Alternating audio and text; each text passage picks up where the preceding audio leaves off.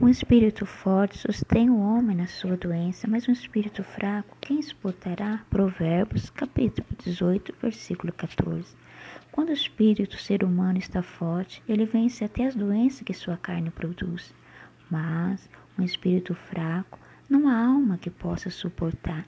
E esta é a razão que muitos pegam falando para Deus e para consigo mesmo. Não suporta mais, não aguenta mais e sabemos que pela dor do espírito o rosto se abate, ou seja, a alma, que é sede da personalidade, faz com que o ser humano tenha uma vida, seja um personagem real de tristeza, abatimento, transfigurando isso para o rosto.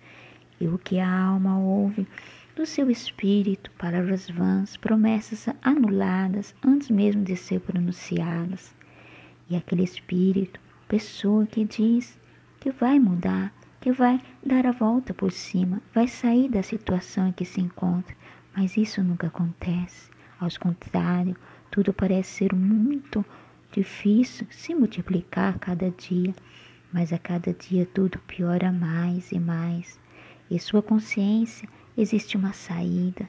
Quando sua alma, nesses momentos de aflição, clama por Jesus, então começa a haver um conflito dentro do homem, a alma, espírito e carne, o espírito velho, cansado, que faz a alma também cansar, não consegue levar o seu amado, ele, a quem ela realmente deseja e que tem poder para fazê-la feliz, realizada.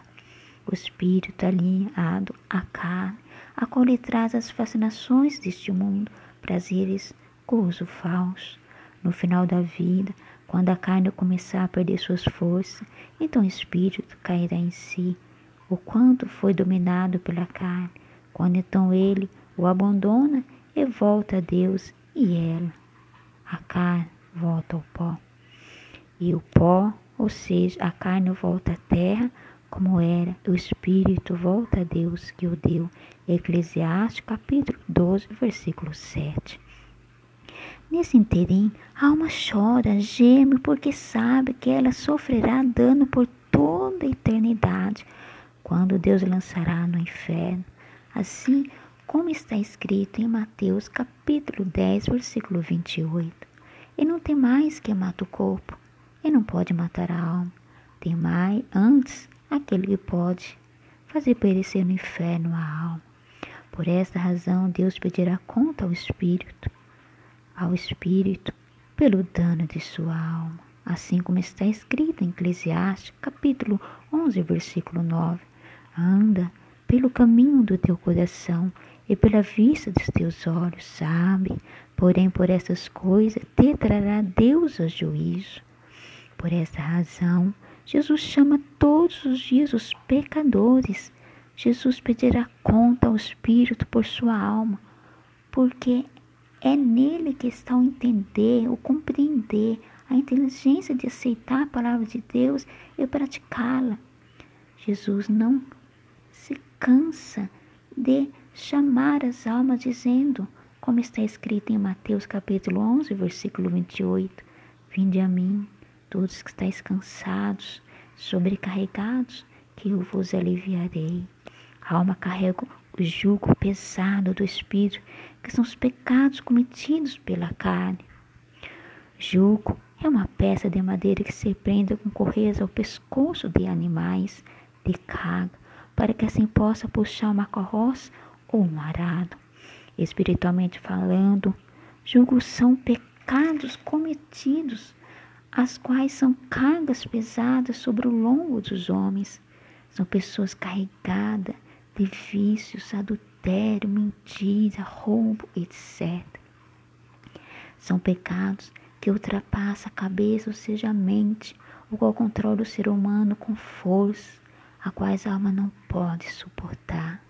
Porém, o fardo de Jesus é leve e o seu jugo é suave. Jesus está batendo no coração dos homens todos os dias, constantemente. Ele chama, mas o espírito endurece sua cerviz. A alma que está no leito do sono profundo da morte pelo seu espírito está morto, porque o pecado mata todos os dias. Como está escrito em Romanos, capítulo 6, versículo 23. Porque o salário do pecado é a morte, mas o dom gratuito de Deus é a vida eterna. Ela, a alma, diz em Cantares, capítulo 5, versículo 2: Eu dormia, mas meu coração velava. Eis a voz do meu amado. A alma dorme, mas ela ouve a voz do seu amado, lhe chamando: Vinde, vinde a mim, vinde a mim, pois eu trarei descanso para a vossa alma. E por esta razão que muitos estão no sono da ignorância.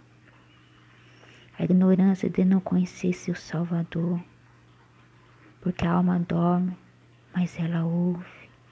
Mas o espírito não atende porque está dominado pela carne. A ignorância de não conhecer seu Salvador, seu Criador, seu direito de salvação e da a vida eterna.